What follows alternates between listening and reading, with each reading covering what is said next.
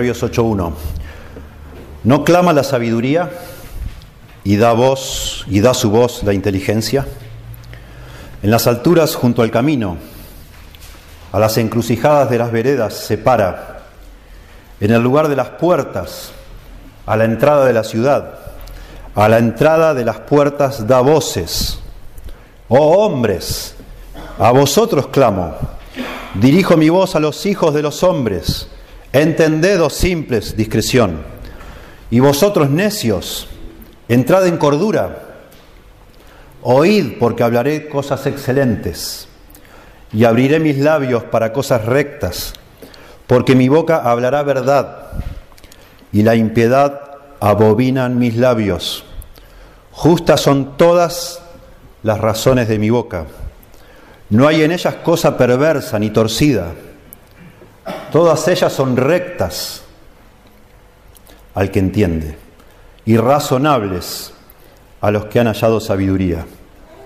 Recibid mi enseñanza y no plata, y ciencia antes que el oro escogido, porque mejor es la sabiduría que las piedras preciosas, y todo cuanto se puede desear no es de compararse con ella. Yo la sabiduría habito con la cordura y hallo la ciencia de los consejos. El temor de Jehová es aborrecer el mal, la soberbia y la arrogancia, el mal camino y la boca perversa aborrezco. Conmigo está el consejo y el buen juicio. Yo soy la inteligencia, mío es el poder, por mí reinan los reyes y los príncipes determinan justicia. Por mí dominan los príncipes y todos los gobernadores juzgan la tierra. Yo amo a los que me aman y me hallan los que temprano me buscan. Las riquezas y la honra están conmigo, riquezas duraderas y justicia. Mejor es mi fruto que el oro y que el oro refinado, y mi rédito mejor que la plata escogida. Por vereda de justicia guiaré, por en medio de sendas de juicio, para hacer que los que me aman tengan su heredad y que yo llene sus tesoros. Jehová me poseía en el principio, ya de antiguo, antes de sus obras.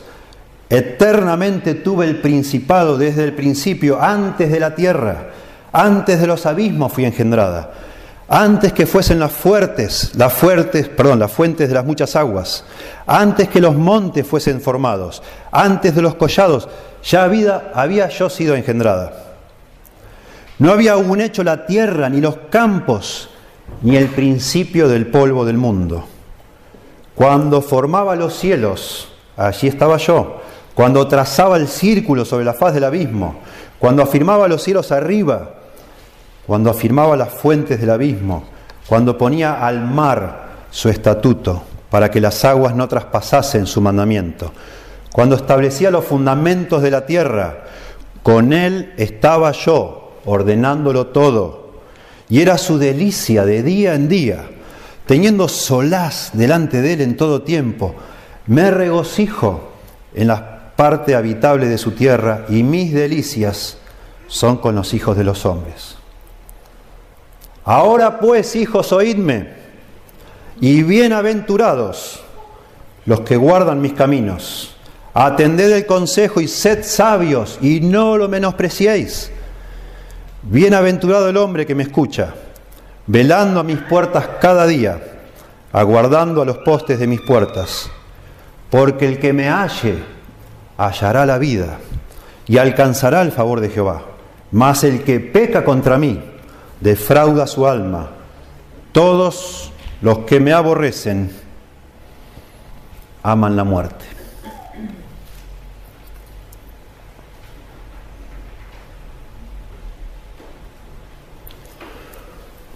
Las cosas que usted y yo elegimos cada momento de nuestra vida, cada día, están determinadas, sea que nos demos cuenta o no nos demos cuenta, por lo que nosotros creemos que es real y verdadero, correcto e incorrecto, bueno y hermoso.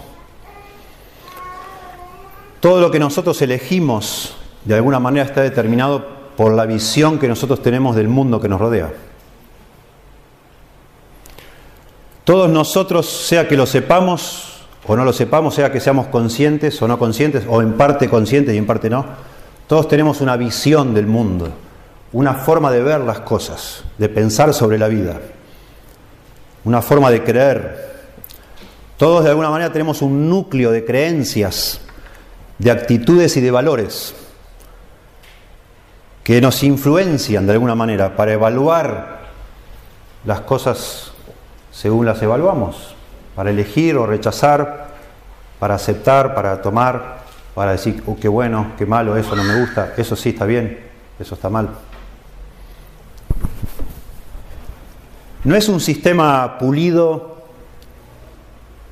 una filosofía, digamos, que conocemos todos, que tenemos. Es más bien, podríamos decir, una forma casera este, una sabiduría casera de la vida, digamos, como un juego de principios, de conceptos que tenemos, que se fueron formando, no sabemos bien cómo, pero se fueron formando dentro de cada uno de nosotros, y hace que pensemos como pensamos, que creamos como creemos, que reaccionemos como reaccionamos. Todos nosotros vemos al mundo de cierta manera. Todos nosotros miramos, no sé, un noticiero y eh, lo que se está diciendo lo evaluamos de una manera o de otra. No todos lo vemos igual. A no todos nos molestan las mismas cosas. No todos nos indignamos por lo mismo. No todos nos ponemos ansiosos por las mismas cosas. Somos distintos. Pero hay algo dentro nuestro que hace que reaccionemos y miremos las cosas como las vemos, es obvio. Consciente o inconscientemente, todos nosotros tenemos una manera de pensar acerca de todas las cosas, prácticamente todas, digamos. De todas las cosas que nos pasan o que suceden. Una visión del mundo, una forma de ver la vida. Técnicamente a eso se le llama, y es una palabra rara para nosotros, una cosmovisión. Cosmo quiere decir mundo. Visión, una visión del mundo, una cosmovisión así le han definido como, una palabra porque es un concepto bien interesante para que pensemos. Existen distintas, llamemos así, ya como sistemas, distintas cosmovisiones, distintas maneras de ver el mundo. Algunos estudiosos de este asunto, de las cosmovisiones, dicen que básicamente una cosmovisión responde a tres preguntas, otra vez, a nivel inconsciente, en casi todos nosotros. Una cosmovisión, una manera de ver el mundo, responde al menos a tres preguntas en nuestra mente. ¿De dónde venimos y quiénes somos? ¿Quiénes somos nosotros? Primera pregunta. Segunda pregunta, ¿qué es lo que ha sucedido con este mundo? ¿Por qué están las cosas como están? Y en tercer lugar, ¿qué podemos hacer para solucionarlo? Todos nosotros otra vez, de alguna manera, ya todos tenemos una respuesta a estas tres preguntas, o tres respuestas a cada una de estas tres preguntas. ¿Quiénes somos? ¿O de dónde venimos y quiénes somos? ¿Por qué están las cosas como están? ¿Y cuál es la solución de estas cosas? Y todas las personas que caminan sobre este mundo tienen una idea sobre eso. Y de acuerdo a esas respuestas es cómo se mueven y cómo filtran la realidad. Y en qué causas se enrolan, digamos así, por cuáles pelean y por cuáles no se meten, dicen, no, esto no me interesa, esto no es digno de mi tiempo, de nada. esto sí. Si evaluamos o si medimos estas visiones del mundo con, con el marco, digamos así, de estas tres preguntas, podemos decir con certeza que el cristianismo es una visión del mundo. El cristianismo, el judaísmo en el Antiguo Testamento, el cristianismo en el Nuevo, por supuesto, presentan un sistema completo de entender la vida en este mundo.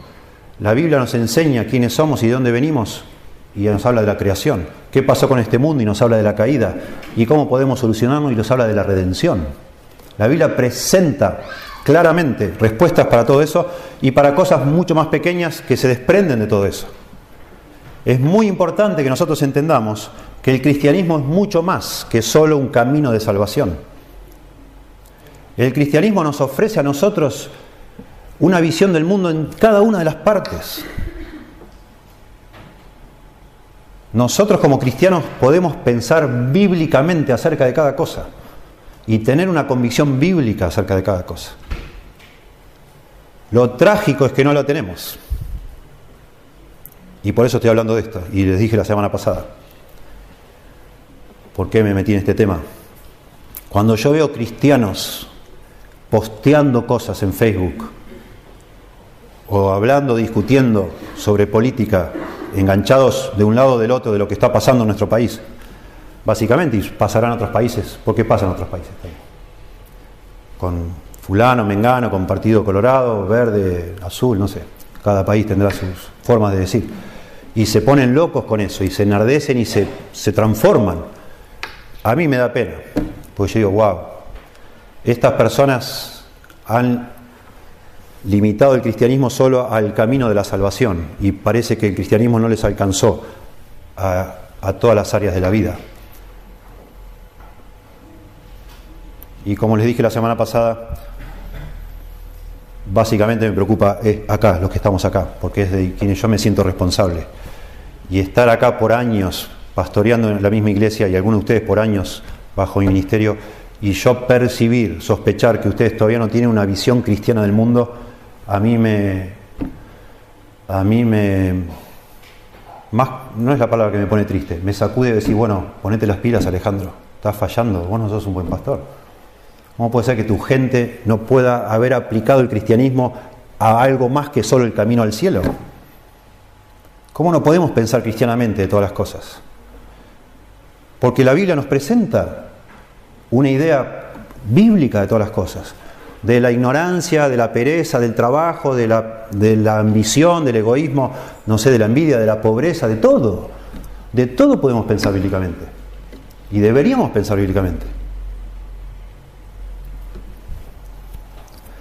Y esa es la preocupación de Salomón cuando escribe Proverbios. Maravilloso, porque él nos explica claramente en Proverbios que él quiere enseñar a sus hijos principalmente sabiduría. Les quiere enseñar a manejarse en este mundo. Y está clarísimo que para Salomón la sabiduría de Dios se aplica a cada área de la vida, porque el libro de Proverbios es algo asombroso. Nos habla de cada detalle de la vida, del trabajo, del ahorro, de la mujer, eh, del adulterio, del matrimonio, la mujer adúltera, la mujer extraña, la prostitución, las amistades, las adicciones, como hemos visto en alguna oportunidad el ahorro, etcétera. El tomar prestado, el, prestar, el hablar, el hablar de más, el hablar poco, el hablar mucho, de todo. se mete por todos lados la sabiduría de Dios. Y es maravilloso, sobre todo en los primeros nueve capítulos de Proverbios, donde Salomón quiere convencer a su hijo, o a sus hijos, o a los jóvenes, por extensión a los jóvenes, como un hombre sabio que fue él, de que agarren esa sabiduría la sabiduría de Dios y la apliquen a todas las cosas de la vida.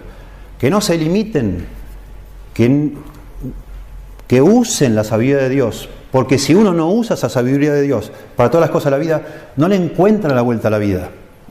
No sabe cómo vivir. Y esa es la idea judía de la sabiduría, es el arte o la habilidad de vivir apropiadamente en esta vida, en este mundo, en todas las áreas de la vida. Y he elegido y sé que son muchos versículos, pero vamos a tratar de no meternos demasiado, he elegido exponer este capítulo 8 de Proverbios, porque a mí me resulta realmente conmovedor la manera en que Salomón, ya llegando al capítulo 9, que es el fin de esta introducción del libro de Proverbios, cómo quiere dar, como digamos así, el masazo final para que convencer todo el, todo el tenor, el ambiente, la atmósfera que hay en este capítulo 8 es de persuasión. Él quiere convencer a quien lea esto de que se haga sabio, que agarre la sabiduría y trabaje por ella. Y lo hace de una manera hermosa, de una manera poética, con, un, con una habilidad literaria muy linda, haciendo, personificando la sabiduría, como si fuera una mujer. Una mujer que va a las calles y empieza a llamar a la gente para que la siga. Y eso lo hace, tiene un efecto muy interesante porque lo hace una manera intencional, porque haya hablado de la mujer adúltera, la mujer mala, que anda seduciendo a los jóvenes, llamándoles también, venid, comed el pan que yo tengo para darles, que es muy sabroso. El pan comido en oculto es sabroso. Vengan, pequen conmigo. Vengan a, vengan a ser, vengan a estar conmigo, yo les ofrezco deleites maravillosos. Y va, hablando de la mujer, esta mujer extraña, le llama, que es una mujer adúltera y una prostituta, ambas cosas, de ambas personas habla, las dos utilizan de alguna manera la misma estrategia de seducir personas llamándoles con palabras suaves.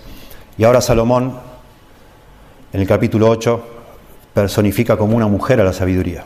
Ya lo había hecho en el capítulo 1, lo leímos hoy, verso 20, la sabiduría clama en las calles, 1.20, alza su voz en las plazas, clama en los principales lugares de reunión, en las entradas de las puertas de la ciudad dice sus razones. ¿Hasta cuándo, oh simples, amaréis la simpleza? Y los burladores desearán el burlar, y los insensatos aborrecerán la ciencia. Volveos a mi reprensión, etc. Y ahí está la sabiduría gritando en las calles, tratando de que los muchachos le presten atención y la sigan. Pero acá en el capítulo 8 agarra el capítulo entero y lo lleva ese mismo artilugio, digamos, literario lo lleva al máximo de creatividad, dedicando un capítulo entero a la sabiduría, clamando, llamando, para que las personas, tratando de convencer es la idea, persuadiendo de que las personas agarren esa sabiduría y no otra. Versículo 32 de capítulo 8 es quizás el momento más tenso de todo este llamado, cuando dice, ahora pues, es como que ha dado motivos, ha tratado de convencer dando razones por las cuales alguien debe ser sabio.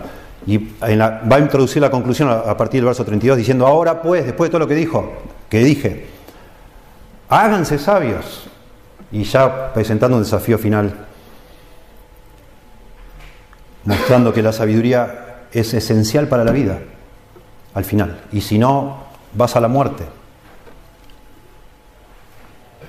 De alguna manera lo que nos dice este capítulo 8 con mucha claridad es que la única manera de vivir en este mundo, diría Eclesiastés debajo del sol, la única manera de vivir en este mundo de una forma apropiada es por medio de la sabiduría de Dios. La única manera de vivir bien en este mundo es apropiándonos de la sabiduría de Dios.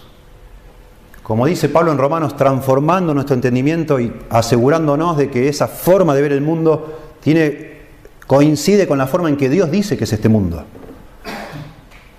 Porque si nosotros persistimos en ver las cosas inconscientemente, no importa, como nos parece a nosotros, pero eso no, no armoniza, no coincide con lo que Dios dice, le vamos a errar, vamos a vivir metiendo la pata, sufriendo por cosas por las cuales no deberíamos sufrir, tratando de meter un círculo en un cuadrado, por decir de una forma, como se suele decir insistiendo en hacer algo que no hay que hacer, que no, no va a fallar. No es así, porque Dios determinó que así no sea. Este es el mundo de Dios, ese es el gran mensaje de Proverbios. Este es el mundo de Dios. Y este mundo fue creado con la sabiduría de Dios. De tal manera que la única manera, la única forma de vivir bien en este mundo es con la sabiduría de Dios. Porque así fue creado. Así funciona, no como nos gustaría que sea, sino como es.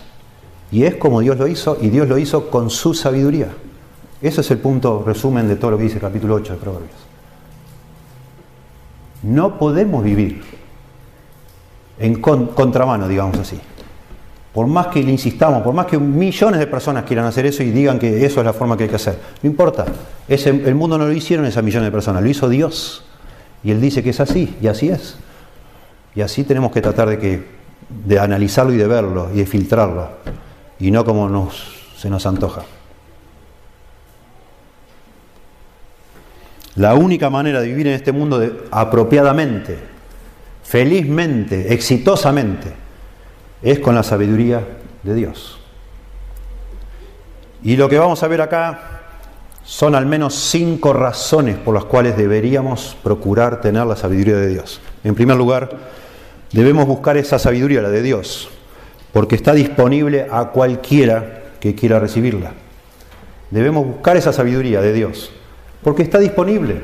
No tenemos excusa para no tenerla. no, no es que Dios la reservó para solo algunas personas brillantes, fuera de serie. Está para cualquiera.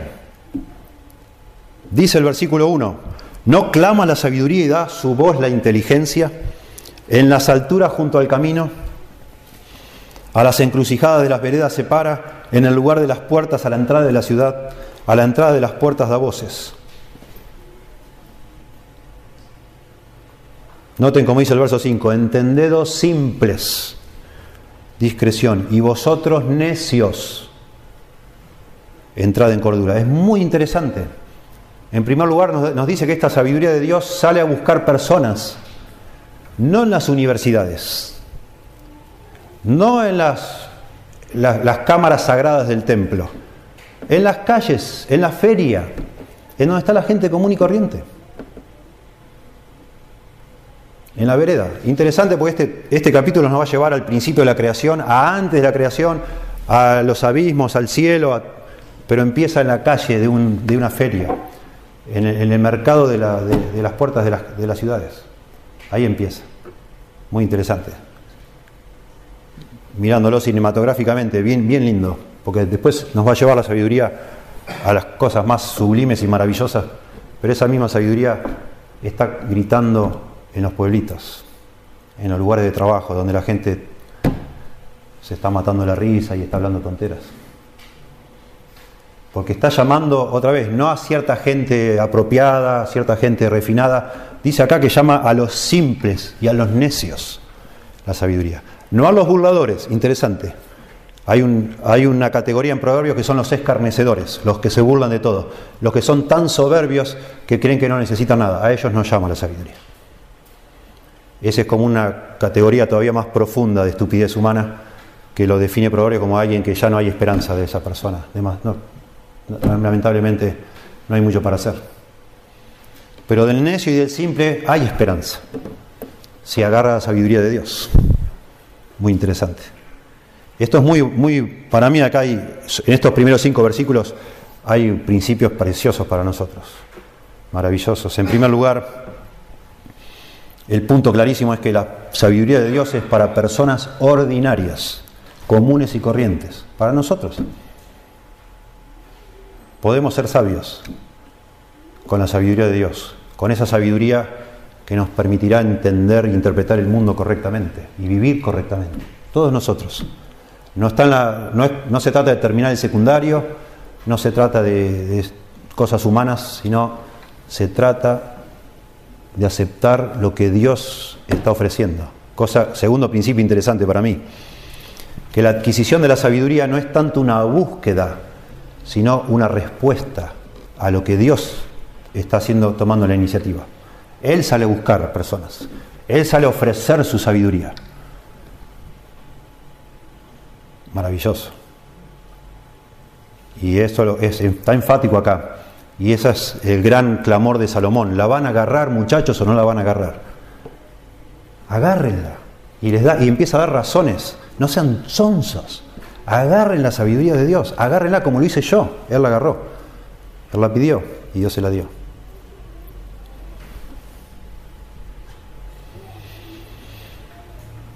Bueno, decimos entonces, primera razón, estamos diciendo que la única forma de vivir en este mundo exitosamente es por medio de la sabiduría de Dios, que va a permear todas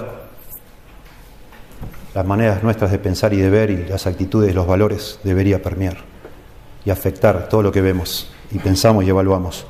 En primer lugar, debemos buscar esa sabiduría, la primera razón, porque está disponible para nosotros. No es que, bueno, y yo qué sé, yo, yo no sé griego, no sé hebreo, ¿cómo voy a hacer? Nada que ver. Yo no terminé la secundaria, apenas hice hasta segundo grado. Nada que ver. Nada que ver. Es de Dios. Dios la ofrece. En segundo lugar, debemos buscar esa sabiduría porque nos enseñará el camino del bien.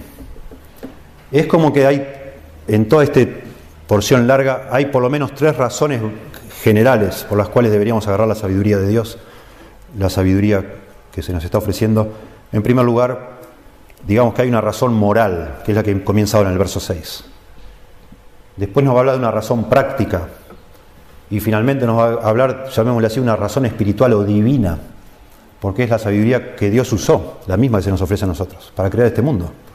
Pero aquí empieza con, digamos, una razón moral. Debemos buscar esta sabiduría porque esa sabiduría de Dios nos enseñará el camino del bien, el camino recto, correcto. Oíd, verso 6, porque hablaré cosas, noten las palabras, excelentes, y abriré mis labios para cosas rectas, porque mi boca hablará verdad, y la impiedad, contraste, abominan mis labios, justas son todas las razones de mi boca. No hay en ellas cosa perversa ni torcida, lo contrario. Todas ellas son rectas al que entiende y razonables a los que han hallado sabiduría. Recibid mi enseñanza y no plata, y ciencia antes que el oro escogido, porque mejor es la sabiduría que las piedras preciosas. Y todo cuanto se puede desear no es de compararse con ella. Yo la sabiduría habito con la cordura y hallo la ciencia de los consejos. El temor de Jehová es aborrecer el mal. Noten de nuevo el aspecto moral. La soberbia y la arrogancia y el mal camino y la boca perversa aborrezco. Lo que está diciendo la sabiduría es que todo lo que ella tiene para darnos es transparente, es, es claro, es, es puro nos va a afectar para bien, nos va a hacer mejores personas,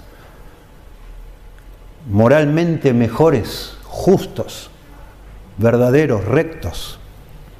Eso nos ofrece la sabiduría. No tiene nada para ocultar, no es nada misteriosa como la encontraste con esta mujer extraña que también clama, pero ofrece todo de una forma a escondidas. La sabiduría no, todo lo contrario. Nos ofrece una vida libre de culpa, tranquila, en paz con Dios y con los demás. Sus palabras son palabras dulces, agradables.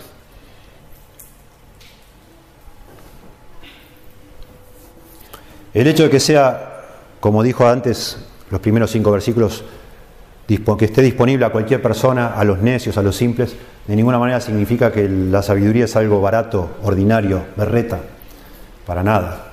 Nos dice acá que es Recibid mi enseñanza, dice, verso 10, y no plata y ciencia antes que el oro escogido. Mejor es la sabiduría que las piedras preciosas. Y todo cuanto se puede desear no es de compararse con ella.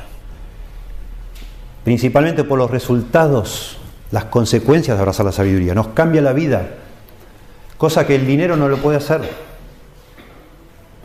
La sabiduría de Dios lleva a una persona a la realización en la vida, a la felicidad, cosas que por más dinero que tengas no lo podés conseguir.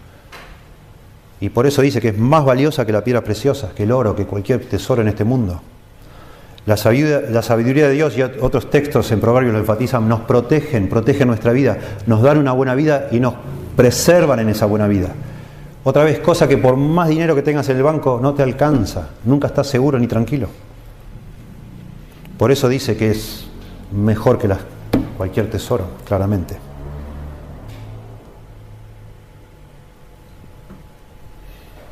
Dice el verso 12, yo la sabiduría habito con la cordura y hallo la ciencia de los consejos. La palabra cordura tiene que ver con una conducta sensible. La palabra consejos habla de una conducta cuidadosa que surge de un pensamiento claro. Discreción sería la, la idea.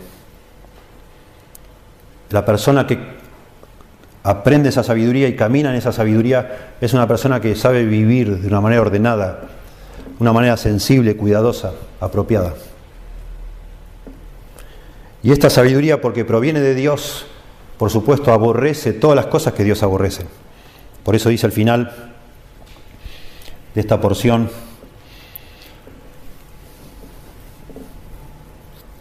verso 13, el temor de Jehová es aborrecer el mal, la soberbia y la arrogancia y el mal camino y la boca perversa aborrezco. Claro que sí. Claro que sí. La sabiduría de Dios ama la humildad y se consigue a través de la humildad. Si tendríamos que elegir alguna de las habilidades humanas, llamémosle así, que son útiles para conseguir esa sabiduría, esa es la humildad, no la inteligencia, no la astucia, no la educación, no el refinamiento, sino la humildad, ser enseñable, ser dócil. Por eso dice que el principio de la sabiduría es el temor de Jehová, es ponernos bajo la autoridad de Dios, con reverencia.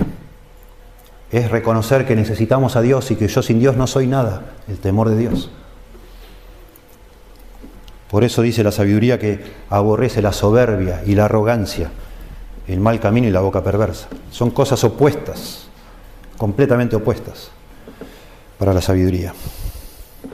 En tercer lugar, debemos buscar sabiduría no solo porque está disponible a cualquier persona que quiera recibirla, no solo porque nos enseña el camino del bien, en tercer lugar, debemos buscar esa sabiduría porque nos colmará de recompensas a cada uno de nosotros, especialmente acá habla de recompensas materiales.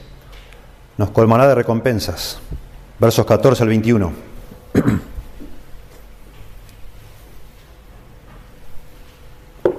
Conmigo está el consejo y el buen juicio. Yo soy la inteligencia, mío es el poder. Noten ustedes, mientras vamos leyendo, mío es el poder.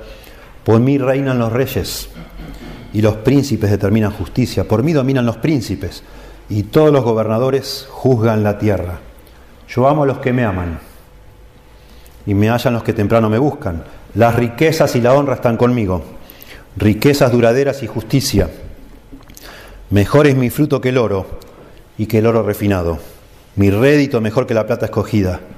Por vereda de justicia guiaré, por en medio de sendas de juicio para hacer que los que me aman tengan su heredad y yo llene sus tesoros. Por momentos parece que todas estas menciones a recompensas materiales son metafóricas, como decíamos recién, de los frutos de la sabiduría son más valiosos que el dinero, como esa comercial que hay de una tarjeta de crédito, hay cosas que el dinero no puede comprar, algo así dice, ¿no? Hay cosas que el dinero no puede comprar, claramente. Y la sabiduría es el camino para obtener esas cosas. Pero ahora, por momentos parece que se refiere a eso, al fruto superior a las cosas materiales. Pero por momento acá nos da a entender que la sabiduría también es el camino para obtener cosas materiales. Especialmente el último versículo, el 21. Para hacer que los que me aman tengan su heredad y yo llene sus tesoros. Bueno, lo que viene diciendo acá es que la sabiduría esta de Dios da dirección a la vida de una persona, da, tanta perspicacia, digamos así, que le ayuda a, hacer, a esa persona a manejarse en medio de las situaciones imprevistas de la vida. Esa sabiduría da fuerza para tomar decisiones correctas en momentos difíciles, en momentos de claridad y momentos de oscuridad, etc. esta sabiduría ayuda a tomar las decisiones que hay que tomar, y tomar las decisiones que hay que tomar hacen que uno sea posible de liderar a otros, de guiar a otros, de gobernar a otras personas, por eso menciona a los gobernantes. Y el que escribe esto era un rey y sabía bien. Y por supuesto esa discreción, esa prudencia que da la sabiduría, a la larga hace que una persona prospere. Es lo que la Biblia nos enseña y sobre todo este libro de Proverbios. Tarde o temprano una persona sabia va a prosperar, aunque no busque la prosperidad material le va a venir sola. Porque sabe tomar las decisiones correctas en todas las áreas de la vida. Y va a prosperar. Si es un empleado, va a ser el mejor empleado. Porque es el, que, el, más, el más sensato de todos. Si es a la larga será jefe, quizás, no sé. Si es jefe, será un buen jefe, que trata bien a los demás, etc. Una persona sabia, donde mete la mano, arregla las cosas, las endereza por esa sabiduría que Dios le dio. Es esencial lo que está diciendo acá, versos 15 y 16, que esta sabiduría es esencial para gobernar. Los verbos que se usan acá en el hebreo, muy interesante, es, un verbo que se llama, la forma verbal se llama jusiva. La idea que está diciendo es que los gobernantes deberían poseer esa sabiduría. Cuando dice, por mí reinan los reyes, por mí deberían reinar los reyes, por la sabiduría. Y los príncipes deberían determinar justicia o ser justos por mi sabiduría. Por mí dominan los príncipes, deberían dominar los príncipes. Y todos los gobernadores juzgan la tierra, deberían juzgar la tierra. Lamentablemente no todos los príncipes ni gobernadores ni reyes son sabios, pero deberían. Deberían. Porque es lo que la sabiduría para eso está, para capacitarnos, para dirigir, para gobernar, para tomar las decisiones correctas. Algunas personas que escriben sobre liderazgo definen así liderazgo. ¿Qué es liderazgo? Es tomar las decisiones correctas. Y si lo pones a analizar, puede ser una buena definición de liderazgo. Porque vamos a seguir, otros dicen, un, líder es una persona a la que otros siguen. Si en algún momento de tu vida vos te paras y mirás para atrás y no hay nadie, no sos un líder. Pero ¿a quién vamos a seguir? A las personas que toman las decisiones correctas. Yo no voy a poner mis manos en alguien que ni sé qué va a hacer con eso. Mi vida en manos de otra persona. Ni loco, ni loco. Bueno, trae beneficios entonces la sabiduría en el liderazgo y obviamente si, si, ayuda a un rey, a un príncipe, a un juez, ¿cómo no va a ayudar a un esposo, un padre? Obviamente que sí. A un maestro, a quien sea, en su trabajo, donde sea, por supuesto. Y después habla de beneficios materiales, por supuesto, y yo creo que en forma literal, claramente. La sabiduría en Proverbios de alguna manera nos libra de los dos peligros que hay en cuanto a las decisiones necias en lo material. Una es la pereza, lleno libro de Proverbios en contra de la pereza, y otra es el camino tentador de querer hacernos ricos rápidamente y al final perder todo. Una persona sabia evita la pereza, trabaja duro, es diligente, según Proverbios, pero una persona sabia también no se apresura a enriquecerse. Una persona sabia, lenta pero seguramente, va a prosperar. Tarde, o temprano va a prosperar. Y esto es tentador. Esto, otra vez el contexto, son jóvenes. El escritor le habla a jóvenes, muchachos, escuchen, sean sabios. Este es el camino para prosperar en la vida. ¿Querés tener cosas? No vayas, capítulo 1, no vayas con tus amigos a robar. Capítulo 1 dice eso. No lo hagas. Vas a terminar, ese es el camino de muerte. Levantate de la cama, deja de dar vueltas ahí, levantate, anda a trabajar. No te apresures a hacerte rico. Sé prudente y desiste, dice otra parte.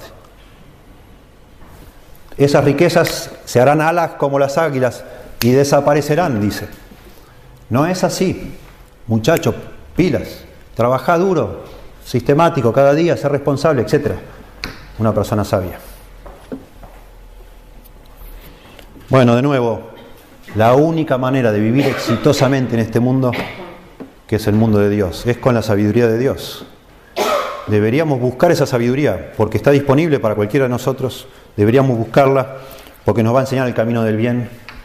Deberíamos buscarla porque nos colmará de recompensas, versos 14 al 21. Y en cuarto lugar, deberíamos buscar esa sabiduría porque es el principio mismo de la creación. Versículos 22 al 31, y este es el corazón de este capítulo.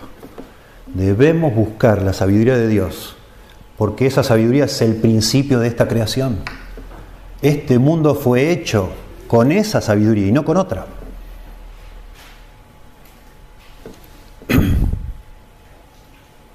Noten cómo dice. Esto es del verso 22 al 31, una porción larga, la vamos a partir en tres pedacitos. Leemos del verso 22 al 26. Jehová me poseía, dice, la sabiduría está hablando. Jehová me poseía a la sabiduría en el principio, ya de antiguo, antes de sus obras. Eternamente tuve el principado desde el principio, antes de la tierra, antes de los abismos fui engendrada, antes que fuesen las fuentes de las muchas aguas, antes que los montes fuesen formados, antes que los collados ya había sido yo engendrada. No había aún hecho la tierra, ni los campos, ni el principio del polvo del mundo. Y ahí yo estaba, dice la sabiduría. Muy interesante, Salomón, por supuesto, queriendo crear un efecto que impacte al que lo lee. Cualquiera que conoce la Biblia en hebreo y las, personas que leían esto la conocían, no pueden dejar de pensar en Génesis 1. En el principio creó Dios los cielos y la tierra. Y comienza, así como Juan dice, en el principio era el verbo y el verbo era Dios y el verbo era con Dios, Juan 1.1, y lo hace a propósito para que pensemos en Génesis 1.1. Así Salomón quiere que la persona que lee esto diga, opa, Génesis 1. Jehová me poseía en el principio. Ahí estaba la sabiduría ya. Y por lo que sigue diciendo, antes aún de eso, eternamente dice, me poseía Dios. Lo que está dando a entender acá, y a propósito, intencionalmente relacionando con Génesis 1, es que la sabiduría de Dios existía antes de que el mundo sea creado.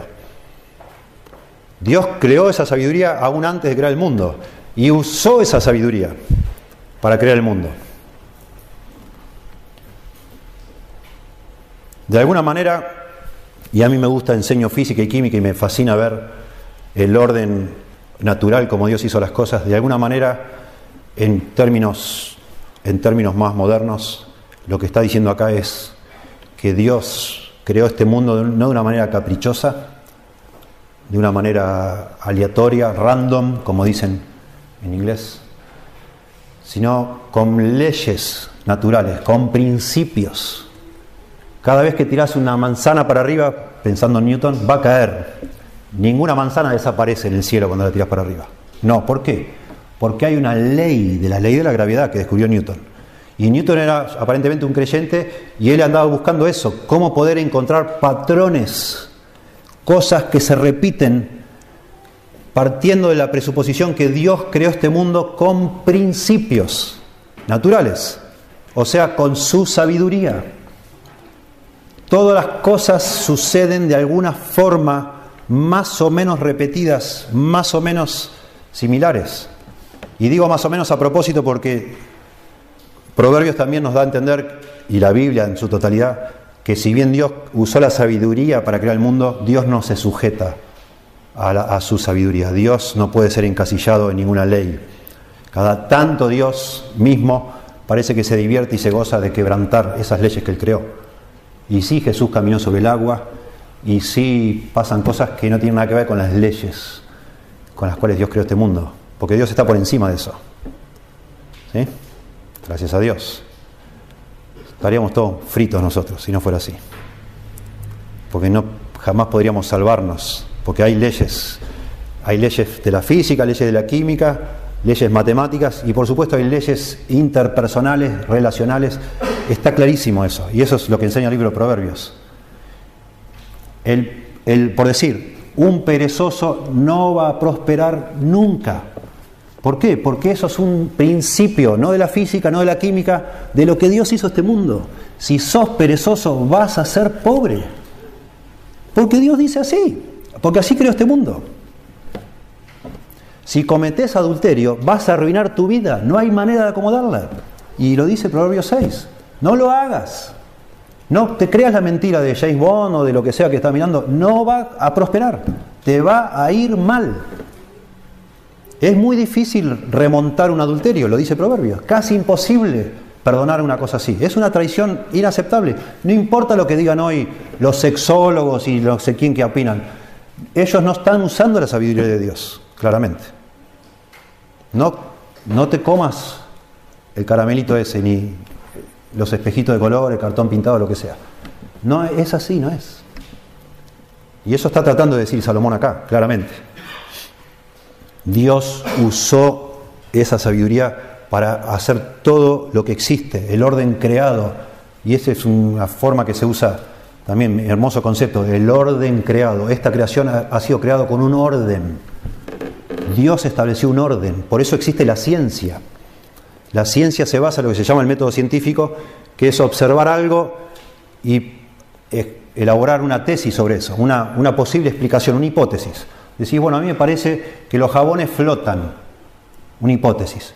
Ok, vamos a conseguir una pelopincho, no sé, compramos jabones, vamos a la farmacia, traemos los jabones, tiramos jabones en la pelopincho y bueno, flotan, flotan, flotan, bueno, este no flota. Bueno, ahí elaboramos una ley ¿Por qué es posible la ciencia? Porque se puede reproducir en un laboratorio, en este caso la pelo pincha, se puede reproducir lo que supuestamente es un principio, un orden. Bueno, pero ese orden permea todo lo que pasa, todo lo que sucede según la Biblia. No solo la ciencia o la física, todo. Es el orden que Dios estableció. Y es la clave para entender ese orden es la sabiduría, la sabiduría de Dios. Porque ese ese orden surge de esa sabiduría que estaba con Dios cuando Dios estableció el mundo. Maravilloso. Miren, esto, esto que estoy diciendo, esto es una cosmovisión, como empezamos. Ya esto que estoy decir esto nada más, tiene todo el sentido del mundo, de pensar nomás, ponete a pensar. Ponete a pensar. Miren,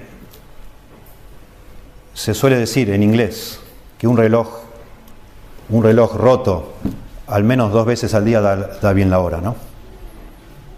Al menos dos veces al día. Pero no está, no anda el reloj. Pero dos veces al día le, le emboca, digamos. Pero no anda. Nosotros, por alguna razón, bueno, venimos de no ser creyentes y se nos ha llenado la mente con un montón de ideas falsas, pero por alguna razón, aún siendo creyentes, le seguimos dando crédito a personas que son relojes rotos, que nos están diciendo, no, esto es así, esto es así, esto es así. No es así.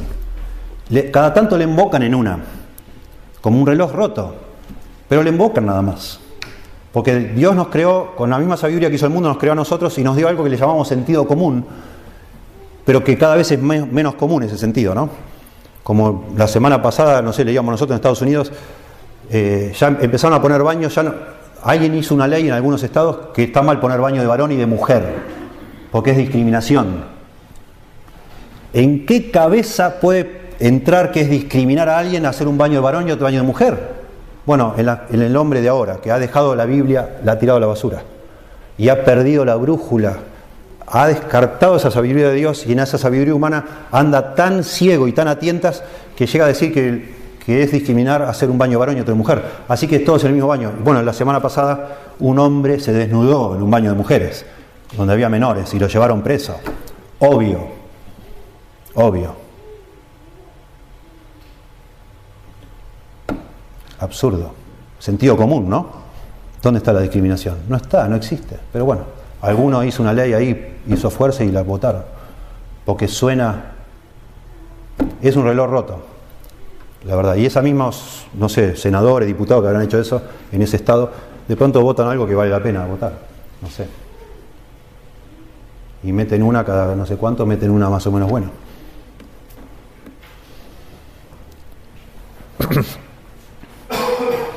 Termina esta, esta porcioncita, el verso 26, con una referencia velada a la creación de Adán. Noten ustedes, todo esto que leímos, todos son referencias a Génesis 1. Habla del principio, leímos verso 22,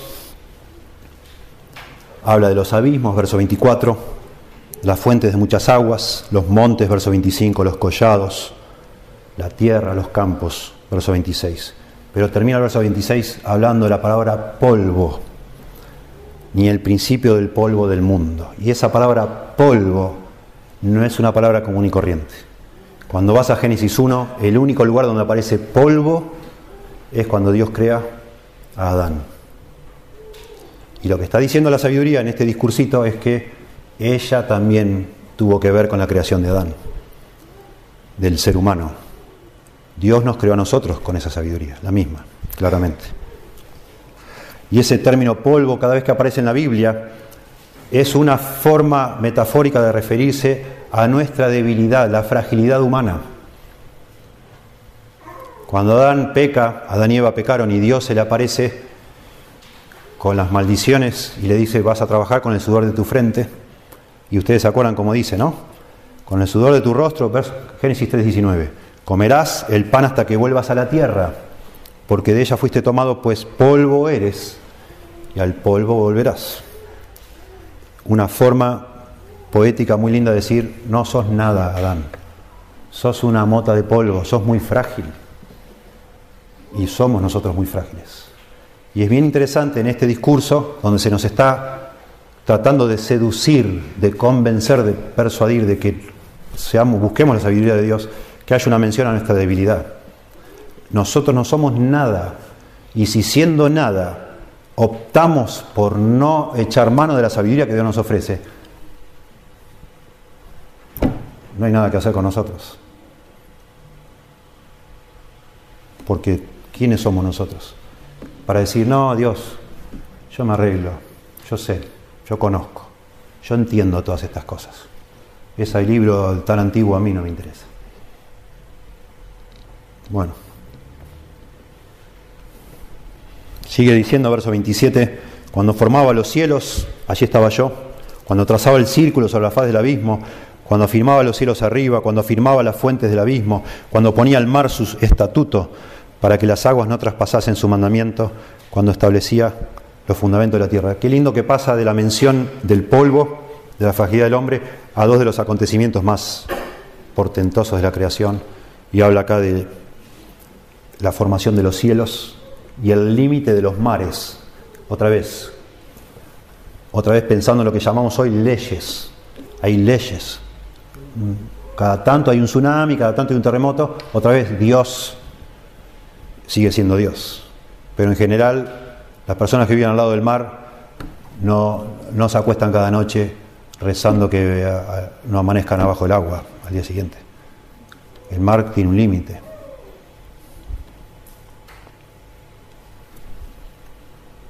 Si la sabiduría tiene parte en, estas creaciones inmensas y gigantes, seguramente va a ser parte de los esfuerzos humanos para vivir de una manera ordenada, para tener éxito, claramente. Si el universo estuvo hecho de acuerdo con los principios de la sabiduría, es el punto. Es una locura vivir ignorando esos principios, haciendo, haciéndonos los ciegos, los sordos a la sabiduría de Dios. No se puede. Y termina esta porción con algo que es llamativo. Y podríamos llamarle la risa de la sabiduría, a los versos 30 y 31. Dice, con él estaba yo ordenándolo todo, y era su delicia de día en día teniendo solaz delante de él en todo tiempo. Me regocijo en la parte habitable de, su tierra, y mis delicias son con los hijos de los hombres. Acá en el original está diciendo que la sabiduría se reía con Dios. En ese cuadro de la creación, en un momento, está diciendo la sabiduría, Dios y yo nos estábamos riendo, estábamos disfrutando mientras hacíamos todas estas cosas. Algunas personas tratando de entender esto, pues es un texto difícil de entender. Han traducido, sobre todo en Biblias en inglés, cuando dice con él estaba yo ordenándolo todo, ha traducido con él estaba yo como un niño. La sabiduría como si fuera un niño que se está riendo, como jugando Dios, mientras Dios creaba. Pero hoy en día se, se cree que la mejor traducción sería entenderlo como un, como un artesano o como un arquitecto. Como traduce la Reina Valera, ordenándolo. Pero la idea es de alguien que es un experto como con manualidad. La Biblia de las Américas dice, yo estaba entonces junto a él como arquitecto. Yo estaba junto a él como arquitecto. Y era su delicia de día en día, Biblia de las Américas. Regocijándome, se podía traducir riéndome o jugando, es la idea. Regocijándome en todo tiempo en su presencia. Verso 31, regocijándome en el mundo, en su tierra, y teniendo mis delicias con los hijos de los hombres. Esto es muy lindo y otra vez nos hace pensar en Génesis, en todas las veces que Dios dice, y vio Dios lo que había hecho y era bueno, y vio Dios y era bueno. Y es la idea, otra vez, nosotros, nuestra experiencia humana nos habla de eso. Como cuando haces algo y te alejas, tomás dos o tres pasos y mirás y decís, está bueno, ¿eh? ¿Cómo me quedó la pared? Quedó derechito. Y uno siente una satisfacción de haber logrado eso, no sé, ustedes a lo mejor cocinando algo, cosiendo, tejiendo un telar, lo que sea, de repente parás, lo mirás y ¡wow! Quedó bueno esto. Y te regocijás con eso. Esa es la idea. Y la sabiduría está diciendo, quizás para quitar un poco de solemnidad o qué, no sé, pero está diciendo, yo estaba con Dios riéndome, disfrutando mientras creábamos todo, creábamos todo, con el orden que tiene todo. Bueno, este es el gran punto de toda esta porción otra vez. Es la gran motivación para mí, por lo menos, sin duda. Yo quiero ser sabio porque este mundo se rige con la sabiduría de Dios. No me queda otra, digamos. Si elijo no ser sabio, si elijo ser sabio, pero no con la sabiduría de Dios, sino por mi propia cuenta, me estoy condenando a fracasar. Porque este mundo no se rige por ningún otro principio que no sea la sabiduría de Dios. Y finalmente, entonces, y acá está la apelación final, el desafío final a los que escuchan este discurso, debemos buscar esa sabiduría porque la necesitamos para vivir. Porque sin esa sabiduría estamos fritos, nos morimos. Versos 32 al 36. Ahora pues, hijos, oídme. Conclusión de todo lo que dije. Ya les motivé, les dije que está disponible para todos. No te excuses, no digas, no, yo no puedo, yo no sé, a mí no me toca, no debe ser para mí, yo soy medio zapato, soy un ladrillo, nunca entendí mucho, no me acuerdo de las cosas. Es para vos. Te da un beneficio moral, es la forma mejor de vivir con esa sabiduría. Te da un beneficio material, vas a prosperar, vas a hacer que tus cosas funcionen. Te da un beneficio, le llamo yo espiritual, vas a estar en armonía con Dios. Esa sabiduría es la sabiduría con la que todo el mundo se rige. Y finalmente en la conclusión, la sabiduría dice, agárrenme y van a vivir. Y si me niegan y me desprecian, van a morir. Versos 36, perdón, versos 32 a 36. Ahora pues, hijos, oídme, y bienaventurados los que guardan mis caminos. Atended el consejo y sed sabios, y no lo menospreciéis. Bienaventurado el hombre que me escucha, velando a mis puertas cada día, aguardando a los postes de mis puertas. Qué figura poética acá, ¿no? Imagínense un hombre ahí, todos los días a la puerta. Otra vez, la sabiduría es una mujer, este hombre acá está como loco, a las puertas de la casa de esta señorita, todos los días, todos los días, velando a mis puertas cada día, aguardando a los postes de mis puertas que salga esta dama a atenderlo. La sabiduría. Bienaventurado, feliz, dichoso esa persona que hace eso que me busca y me busca y me busca y no se conforma y quiere más y quiere más y quiere más y nunca dice, bueno, ya está, ya leí la Biblia, ya, ya fue, hay tantas cosas lindas, ya un poco, vamos a tomar unas vacaciones. No, más y más, quiero más, Señor.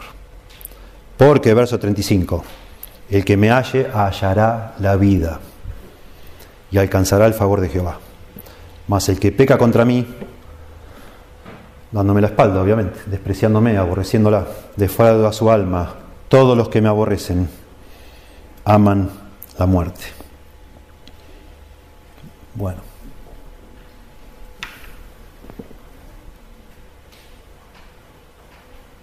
Hay mucho para decir sobre lo que es una cosmovisión cristiana del mundo, una visión cristiana del mundo. Voy a ver si cuando los miércoles voy a empezar a enseñar de eso cuando me toque. Ahora estamos viendo otro tema sobre la adoración. Eh, para hacer videitos de eso, me gustaría. Me gustaría que vayamos aprendiendo. Yo sé que no todos ustedes pueden venir los miércoles, por eso menciono lo, de los videitos.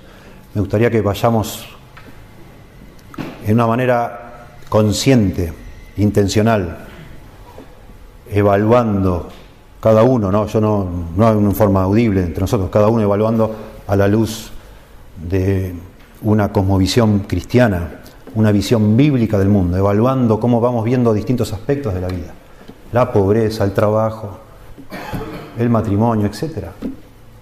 Y que el Señor nos ayude a pensar de manera cristiana. Repito, para mí es inconcebible que un cristiano se enganche a defender o atacar a un partido político, cualquiera que sea. Eso es cartón pintado. Eso está ofreciendo soluciones utópicas para personas. No digo que no nos involucremos, vivimos en un mundo, nos podemos involucrar, pero no, no pelees por eso. No, no pelees por eso. No te enardezcas. No te, no te eh, enemistes con un, con un hermano en Cristo, una hermana por un asunto así o aún con un vecino que, nunca le hablaste de Cristo, o si ya le hablaste también, ¿cómo vas a hacer? ¿Cómo vas a meter eso por delante cuando la persona está yendo al infierno? O cuando uno de nosotros somos hermanos en Cristo y vamos a estar toda la vida, en toda la eternidad en el cielo adorando a Dios. Eso es porque no vemos las cosas bíblicamente. Y podemos entender bíblicamente que una persona se aferre a eso porque no conoce otra cosa y crea que un político le va a ayudar a que su vida por fin se organice y se ordene y no sé qué salga de no sé qué situación. No, nosotros sabemos que no. El problema del hombre está en otro lado. No son las instituciones lo que está mal. Es el corazón del hombre. El día que el corazón cambie, las personas que forman esas instituciones cambiarán las instituciones, pero probablemente no lo hagan. Por lo que nos dice la Biblia, la cosa va a ir de mal en peor. Y estamos en una misión de rescate nosotros para sacar, salvar, rescatar al, desgraciado que hace trampa, al corrupto, al honesto, humanamente honesto, al que trabaja, al que no trabaja, al que hace abortos, al que no lo hace, al que se droga, al que no, al que fuma, al que dice malas palabras. No me importa a mí eso, no me engancho. ¿Para qué? Tengo que mirar más allá de eso. Otra vez, la sabiduría de Dios necesito yo para ver las cosas del mundo y vivir de acuerdo a eso.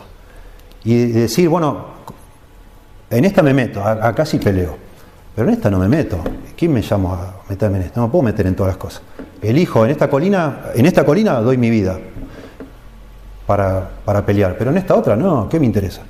No tiene valor a los ojos otra vez de la visión cristiana del mundo. No tiene valor eso. No lo tiene. No lo va a tener, no lo tiene ahora y no lo va a tener nunca. Porque la vida pasa por otro lado. Esas son vanidades ilusorias que las personas construyen, son cosmovisiones que se construyen sin Dios. Sin Dios. Y el socialismo es quizás de todas las cosmovisiones que existen sin Dios, la más potente que hay, la que tiene aparentemente más gancho en las personas, porque es una cosmovisión. Marx inventó una cosmovisión sin Dios. Y aparentemente le dio en el clavo porque la gente es capaz de morir, de matar por esa idea del mundo. Pero es falsa. Es falsa. Y lo digo sin vergüenza, no me importa, yo, no estoy acá para hacer política, pero tengo la Biblia en la mano. Es falsa. No existe. Es mentira. Y si usted lee un poco de historia se da cuenta. No, es anti Dios y lo que, lo que propone y ofrece es, es una felicidad sin Dios que no existe en este mundo hecho por Dios. No va a existir nunca. Y en el nombre de esas ideologías matan personas. Y personas mueren y dan su vida y hacen cualquier cosa. Por algo falso.